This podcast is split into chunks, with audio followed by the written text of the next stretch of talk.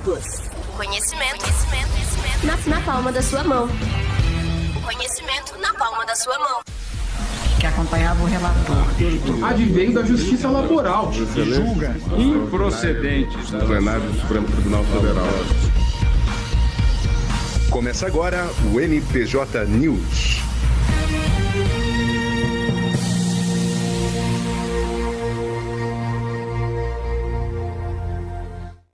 Muito bem, pessoal, começa agora mais uma edição do nosso NPJ News e nessa bancada mais gelada que o de costume, nosso professor Pick Blinder, professor Lucas Rosa. Diga oi pro pessoal, professor Lucas. Olá, muito boa tarde a todos. É um grande prazer compartilhar esse momento ao lado do meu grande professor Lucas Oliveira e hoje o NPJ News mais frio do ano. Professor. Maravilha, mas mesmo abaixo de zero, estamos aqui para arrepiar as excelências, libertar os cativos e tudo mais.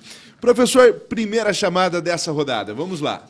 Reforma, decisão, STJ reforma decisão que não considerou crime crime o oferecimento de celular a policiais para evitar a prisão por posse de drogas. Professor, o contexto era mais ou menos o seguinte: determinadas pessoas estavam lá num contexto de uso de drogas e, ao serem abordadas, ofereceram um celular para evitar a prisão.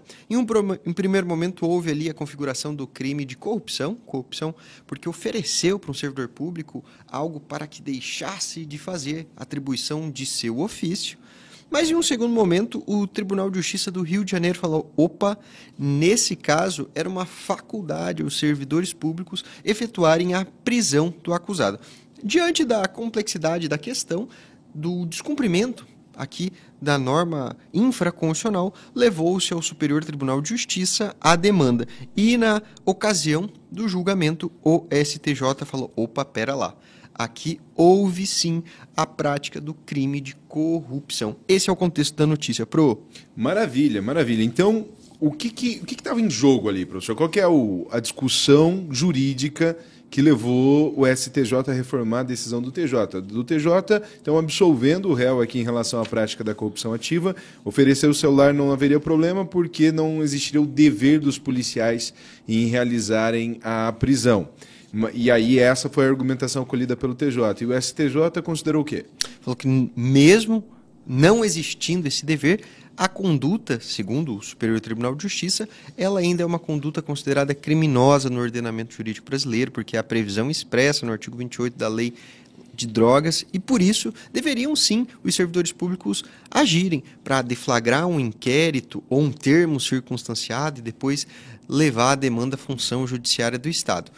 Então, Nesse caso, deveriam sim agir os servidores públicos. Mas, além disso, há uma outra discussão em relação ao momento consumativo do crime de corrupção, que não é quando, de fato, o servidor público se omite, mas sim quando o sujeito ativo do crime, o criminoso, ele oferta algo, mesmo que o servidor público deixe de agir ou haja em dissonância às previsões legais, já configurou o tipo penal.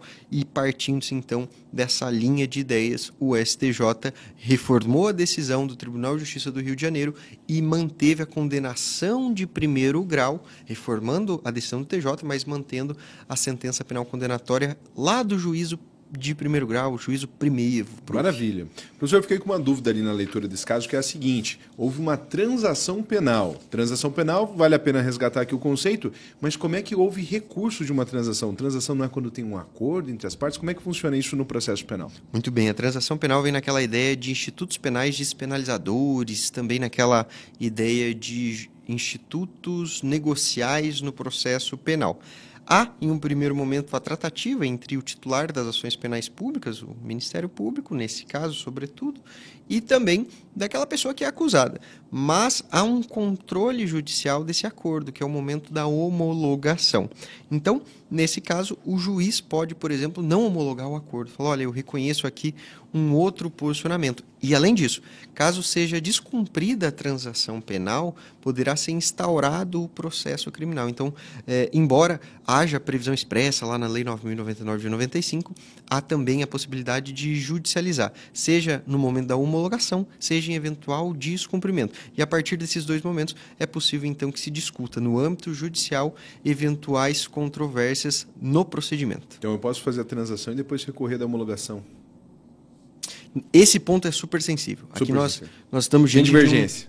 é divergente. Voltamos é a ele um outro dia, divergente. então, professor. É um ponto de explicar isso de forma mais detalhada. Então. Esse aspecto aqui é super importante. Nós teremos um programa, inclusive da próxima semana, Ok. que tem uma decisão semelhante em relação à transação e os institutos penais despenalizadores da Lei 9.099, mas tem divergência jurídica porque é como se fosse assim, olha, você aceita as condições, mas nós não questionamos mais o que ficou para trás. E Uhum. me parece que está ali afastando o direito que todos têm de terem acesso à função judiciária do Estado, mas isso nós verticalizaremos no próximo programa. Maravilha, muito bem, professor. Vamos para a nossa próxima chamada, então, excessos do advogado. Não são cobertos pela imunidade profissional e podem gerar responsabilização, professor. Terceira turma do Superior Tribunal de Justiça, o STJ, diz que os excessos cometidos por advogados são cobertos pela imunidade profissional e, em tese, é possível sua não são cobertos, perdão, pela imunidade profissional e, em tese, é possível sua responsabilização civil pelos danos que provocar no exercício da atividade. A Constituição, nós todos bem sabemos, lá no artigo 133 assegura aqui as prerrogativas necessárias ao exercício da atividade do advogado. Só que, se o advogado extrapolar esses limites, utilizar do processo como uma ferramenta de ofensa, não só aquele limite do, do embate necessário às manifestações, então o STJ diz que é possível que haja aqui a responsabilização no âmbito civil. Isso? Professor, mas aqui nós temos uma discussão bem interessante em relação aos critérios objetivos que definirão a imunidade profissional dos advogados, principalmente nesse eixo temático aqui. Nós precisamos também de critérios objetivos para falar, olha, essa conduta ela é sim coberta pela imunidade profissional. Além da previsão do artigo 133 da Constituição Federal Brasileira, há importantes regras lá no artigo 6 e 7 do Estatuto da Advocacia, que é uma lei federal. O pessoal às vezes ouve, olha, Estatuto da Advocacia, tem a sensação que não é uma lei. Que é um regimento interno, Interno. da OAB, não vale. Ma- aham. Mas não, é uma lei federal que tramitou no nosso parlamento, deflagra efeito jurídico, é uma lei vigente e nós precisamos também entender as prerrogativas profissionais que estão lá previstas no sexto e sétimo, e daí tem algumas outras previsões também que vão além eh, do sexto e sétimo, mas principalmente nesses dois dispositivos e de acordo com o 133 da Constituição Federal Brasileira. Não há ali um limite objetivo, também porque o legislador ele não conseguiria definir todas as hipóteses fáticas nas quais os advogados estariam inseridos, mas há algumas balizas. Em alguns casos, nós não teremos, enfim, pré-pronto já como resolver essa demanda. E hoje em dia, o, o que a bibliografia jurídica recomenda é: olha, a discussão, a apresentação ali das asserções tem relação com a discussão da causa? Caso a resposta seja positiva, há então uma conduta que está amparada, que está abaixo, que está ali é, de acordo com a imunidade profissional e não há que se falar em responsabilização do profissional advogado. Contudo, caso seja um contexto além da ação, descontextualizado do que se discute no processo, não haveria então a imunidade do profissional advogado.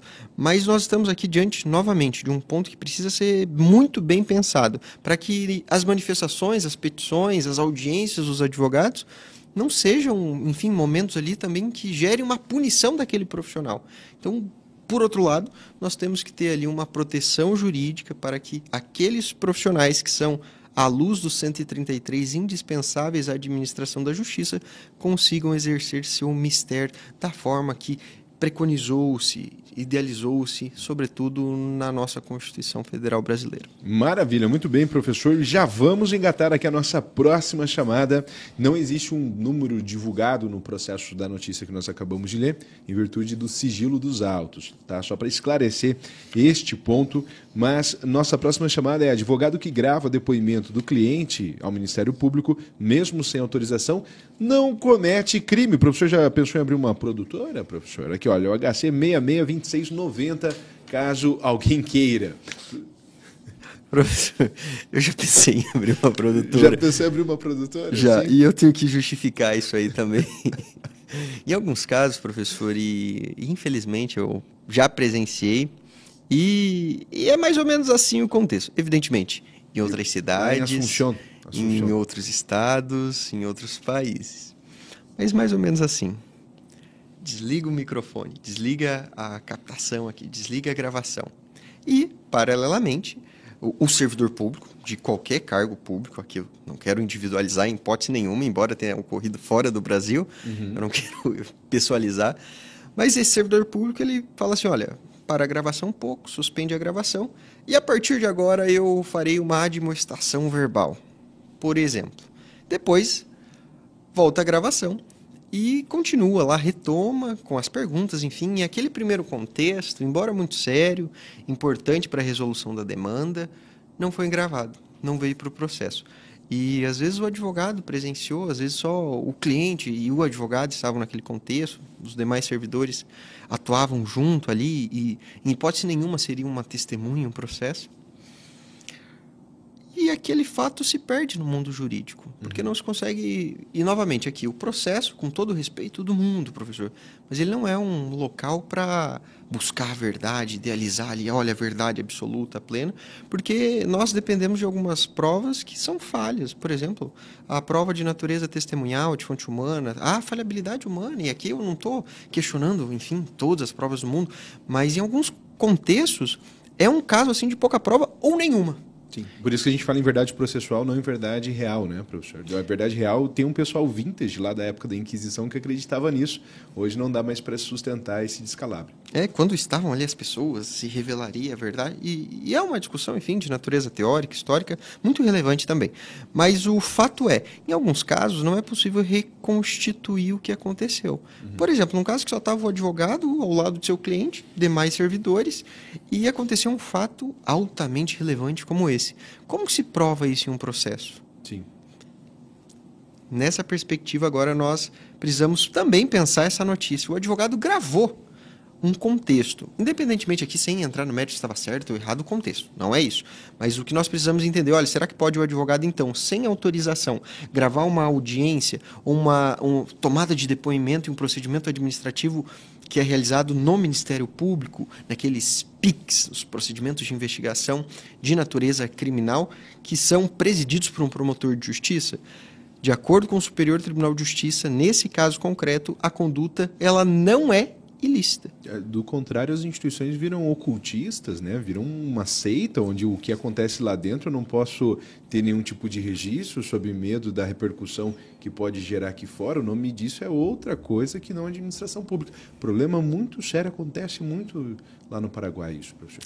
E além disso, diante desse novo contexto tecnológico, de um mundo completamente é, imerso nesses novos mecanismos, sobretudo de comunicação, celulares, relógios, enfim, canetas, nesse contexto tecnológico, facilitou também para esse profissional gravar esses contextos, uma caneta, um Claro, relógio, claro. um celular, enfim, um gravador, um tradicionalista, enfim, está com um gravador. 007. É, tá com gravador.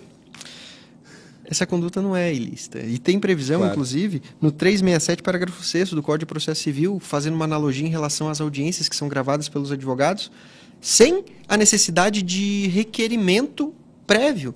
Então, é importante ali, e aqui nós precisamos também fazer uma ressalva. O que, que se idealiza? É que haja ali a informação. Olha, estou gravando. Idealiza-se. Nesse caso concreto, não houve essa prévia notificação, informação. Que não gera nulidade. O fato de não ser informado por si só, nesse caso concreto aqui, claro, ah, é imoral, tem, evidentemente tem essa discussão, mas não é uma conduta contrária ao ordenamento jurídico. É igual chegar na audiência e não dar boa tarde. É, vi- viola as regras de trato social, mas não é uma ilicitude. Né? Então, a- a questão aqui talvez ela seja mais, mais pragmática ainda.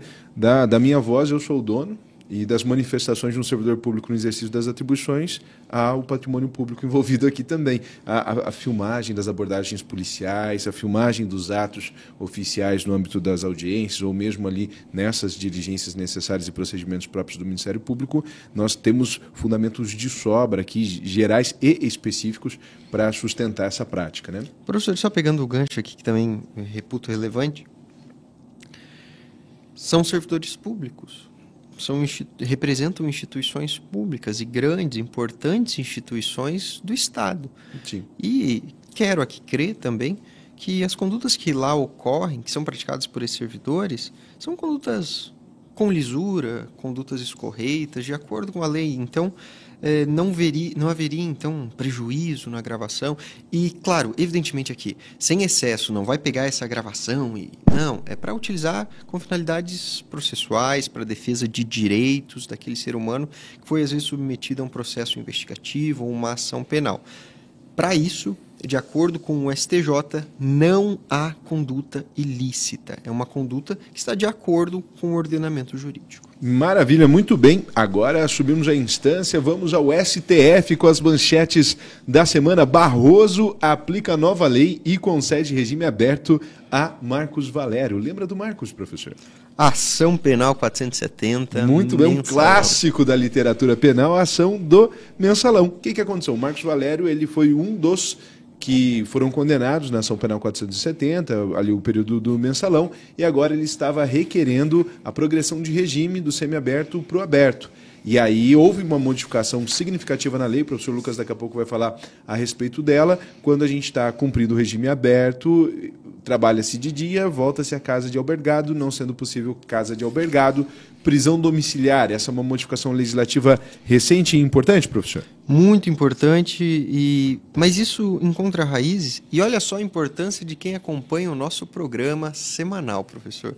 Foi objeto do NPJ News anterior a discussão lá em relação à progressão de regime, livramento condicional, enfim, aqueles aspectos atinentes à teoria geral da pena.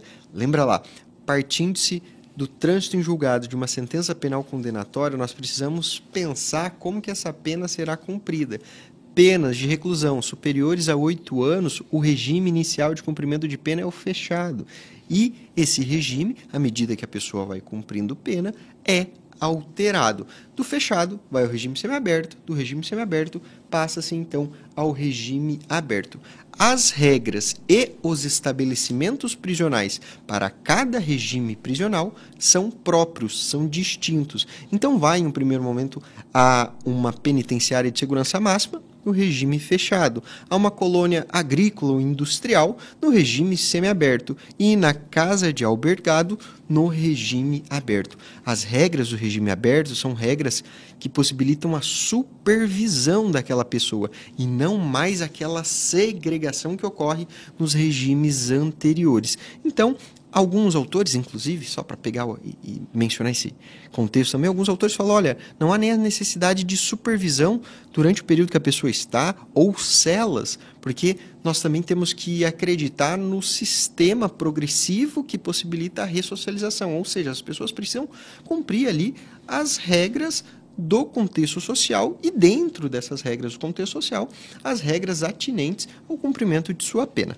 E nesse contexto, o Marcos Valério já tinha uma sentença penal condenatória transitada em julgado, já estava no momento de alterar o seu regime prisional pelo cumprimento do requisito objetivo, que é aqui 16 anos do cumprimento da pena e a database, e nós já entramos nesse contexto de 16, database. 16%? Do cumprimento da pena para alteração de regime. Okay. Só que daí a gente fala, meu, em qual momento que eu vou computar, é, a partir de qual momento que eu computarei esses 16%? Da database. Mas como que eu fixo a database? Tem que pensar assim, olha, quando que ele foi para o regime semiaberto? Depois que ele foi para o regime semiaberto, ele tem que cumprir mais 16 sua pena hum. a partir desse dia, hum. da nova database. E assim nós vamos mudando de regime prisional. E nesse caso, ele alcançou os 16% do cumprimento da pena, a partir dessa nova database. Tinha o requisito subjetivo, que é o bom comportamento, bom comportamento em relação às regras de cumprimento de pena. Então, precisa, precisa evidentemente analisar quais eram as regras do regime semiaberto, mas ele cumpriu essas regras que possibilitam então o preenchimento do requisito subjetivo e o requisito objetivo é o lapso temporal. Nesse caso, 16%, porque tratava-se ali de um crime sem lesão, grave ameaça e não hediondo a pessoa e ele ostentava a qualidade de pessoa primária, que não tinha condenação anterior transitada em julgado no momento do fato delitivo. Nesse contexto, ele alcançou esses dois requisitos, preencheu esses dois requisitos e deveria, então, ter o seu regime prisional modificado, do regime semiaberto para o regime aberto. Mudando o regime, mudam-se ali as regras e o estabelecimento prisional. Mas, professor, não tinha casa de albergado. O local no qual ele deveria permanecer não existia naquele estado. Fato que, infelizmente, ainda é comum no Brasil. Algumas cidades, alguns estados não têm todos os estabelecimentos prisionais que possibilitam então o efetivo cumprimento das penas de natureza eh, de privativa de liberdade, de natureza segregatória do ser humano, da liberdade humana. Não. Não. Semiaberto e aberto aqui em Cascavel, nós temos uma hipótese, e aqui é o nome que se utiliza, de harmonização de regime.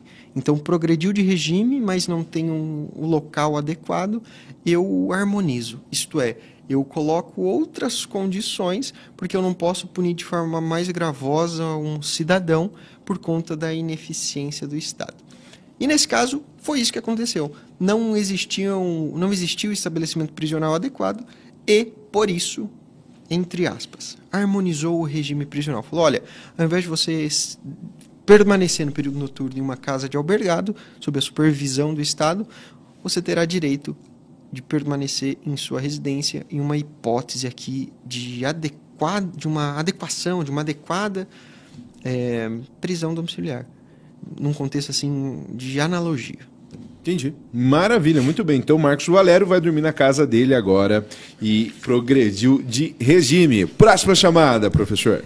STF invalida a criação de cargos em comissão no Tribunal de Contas de Sergipe. Prof. Quem vigia o vigilante, professor? Essa é a pergunta que todo mundo no direito deve se fazer em algum momento na vida. Tribunal de Contas do Estado envolve aqui a prática do controle do controle externo aos poderes, ele serve de apoio, inclusive, aqui aos municípios, via de regra, onde não houver os- o Tribunal de Contas Municipal, para o exercício do controle da administração. Ou seja, a própria administração tem seus filtros, seus sistemas aqui, e o Tribunal de Contas é um desses principais filtros determinantes para as práticas de boa gestão. Lá na Constituição Federal, essa matéria está tratada entre o artigo 70 e o artigo 75. O que aconteceu com os nossos vigilantes? Eles fo- foi criada uma lei, e aí passou claro pelo parlamento, pelo, pela Assembleia Legislativa do Estado do Sergipe, teve sanção, então está ali o governador também consentindo, para a criação de cargos em comissão.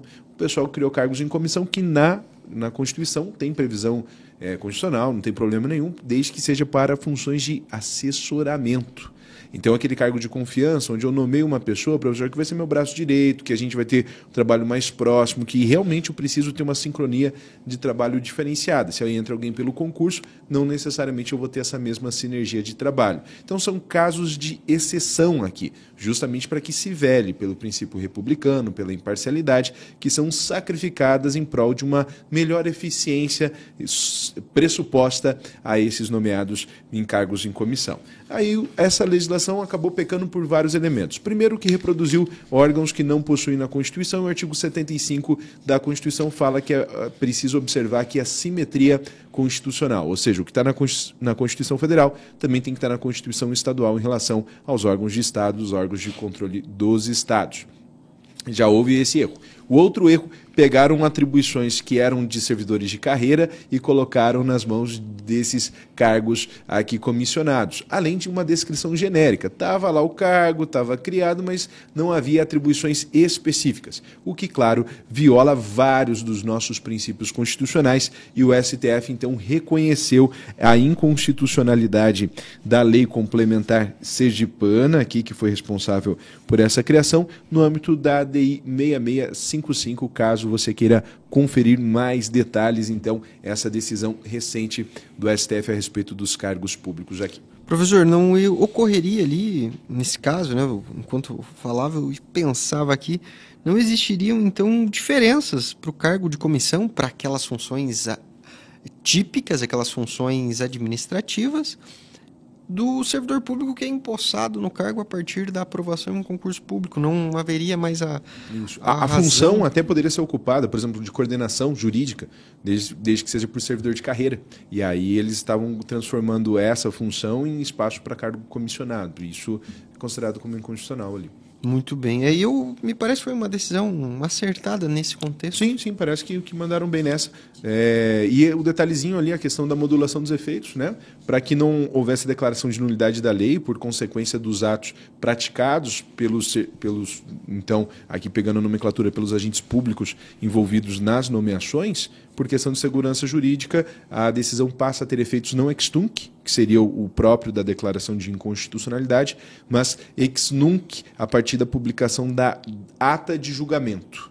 Então, para preservação tanto jurídica quanto também do impacto econômico que isso eventualmente poderia gerar. Professor, antes de passar para a próxima notícia, só aproveitando o contexto, e aqui, ainda bem que eu tenho o professor Lucas Oliveira para sempre me auxiliar, mas no aspecto da, da parte de controle de constitucionalidade, a jurisdição constitucional propriamente dita e a modulação dos efeitos nessas decisões. Nós temos reiteradamente a, apresentado aqui no NPJ News casos concretos nos quais os julgadores modularam os efeitos. É uma tendência, será, nessa perspectiva de jurisdição constitucional, a modulação dos efeitos? Ah, sim. Ah, ah, tem amparo legal. Primeiro de tudo, é importante que a gente diga isso. O artigo 27 da 9868 de 99 prevê a possibilidade da modulação dos efeitos, que nada mais é que a união de dois terços do plenário do STF dizendo a partir de quando que aquela decisão que declara a inconstitucionalidade de um ato público ou de uma norma passa a surtir efeitos. Isso por quê? Porque o remédio não pode causar mais dano do que a doença. Se a doença é inconstitucionalidade, em tese, o ato que é inconstitucional é nulo. Essa é a, a doutrina adotada aqui no Brasil. A inconstitucionalidade leva à declaração de nulidade. No entanto, em algumas circunstâncias, essa declaração de nulidade, que é a ausência completa dos efeitos do ato ou da norma, pode gerar um dano maior do que a existência de uma norma inconstitucional. Para que se amenize essa transição decorrente dessa inconstitucionalidade, então é possível que haja aqui a modulação dos efeitos mediante deliberação de dois terços do plenário do STF, oito ministros, aqui com fundamento no artigo 27 da 9868. Muito bem, prof. E vamos à última chamada. Ministro Luiz Fux vota pela constitucionalidade da multa por recusa ao bafômetro. Eu já passo a palavra com a seguinte indagação, uhum. professor. Nesse caso, o cidadão a partir dessa decisão, não é ainda o posicionamento do Supremo Tribunal Federal, mas à luz dessa decisão, um cidadão, a pessoa, enfim, a pessoa do povo, que se recusa a não fazer o teste do bafômetro, ela não poderia também falar: olha, mas eu sei, frequentei algumas aulas do professor Lucas Oliveira, e sei que nós temos também o direito de não se autoincriminar. Eu consigo equalizar esse direito com essa decisão e de pronto passa a palavra.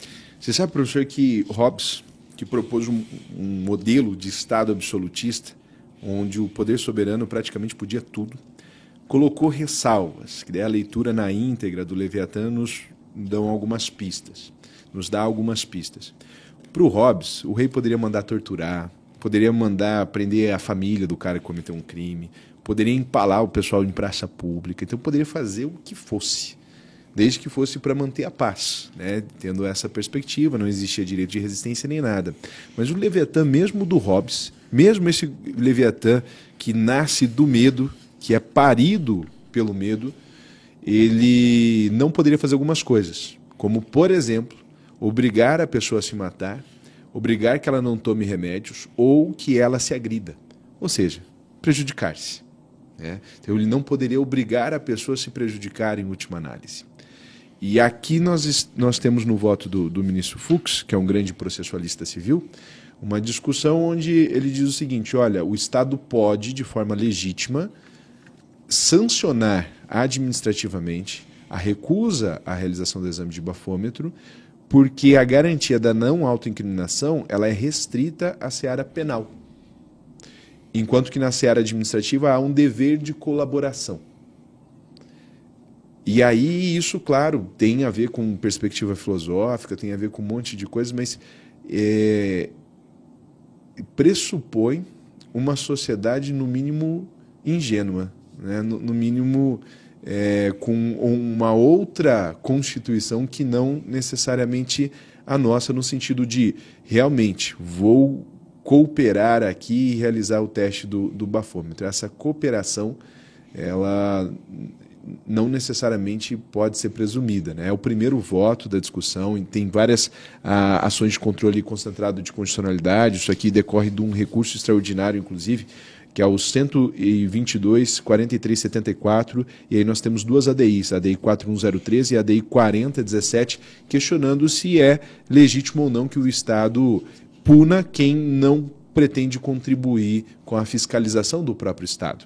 E aí a gente está discutindo o tamanho de Estado que a gente vai legitimar aqui e a índole das pessoas em relação a essa interação com o Estado.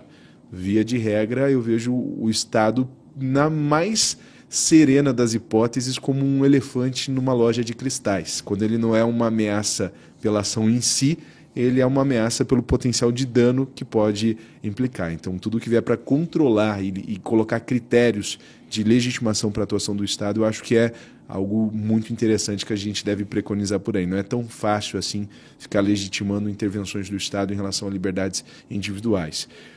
O, o, debate eu acho legítimo, eu não acho que é uma resposta óbvia, mas me preocupa o quanto que a gente vai permitir que esse Leviatã cresça para cima da gente a partir dessa decisão. Com essa importante inquietação, passamos ao momento fofinho, professor? Ah, sim, tá frio? Tá frio, tá bom de dar abraço. Um abraço a todos que nos acompanham. É sempre muito gratificante receber os feedbacks, mensagens. Às vezes nós nos corredores conversamos com algumas pessoas e me enche de alegria, fico transbordando de felicidade por saber que nós fazemos um programa com a finalidade de analisar contextos jurídicos, mas de uma forma tranquila, leve, mas sempre muito produtiva, como foi hoje, sobretudo com os ensinamentos que aprendi hoje com o meu grande professor Lucas Oliveira. Deixo aqui registrado, consignado a minha admiração, meu apreço, o meu respeito pelo grande professor. E, além disso, deixo aqui um forte abraço para o pessoal do oitavo período que participaram, realizaram, enfim, de um grande evento na semana que se passou no sábado anterior, que foi o grande júri simulado professor. Foi um evento magnífico, são merecedores também do meu respeito e deixo então o meu abraço ao oitavo período. Maravilha, vi o vídeo, muito bem bolado o vídeo, muito bem produzido. Acho que vale a pena abrir uma produtora mesmo, professor.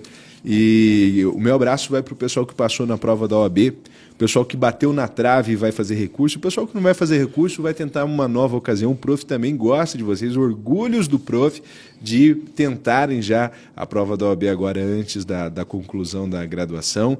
E aí, cabeça para cima, tem sempre mais uma oportunidade ali na frente, logo chega, vamos se preparar para conseguir um resultado melhor na próxima. Quem vai bater na trave e vai fazer gol na sequência, já meus parabéns adiantados aqui. E quem passou, está leve, está feliz, está sorrindo, comemore. Eu participei é, da, do desenvolvimento de vocês enquanto acadêmicos, sou testemunha do compromisso e do mérito que vocês têm com mais essa conquista. Valeu? Um grande abraço para todo mundo, então, e nós nos encontramos na próxima semana. Até breve. Valeu, tchau, tchau.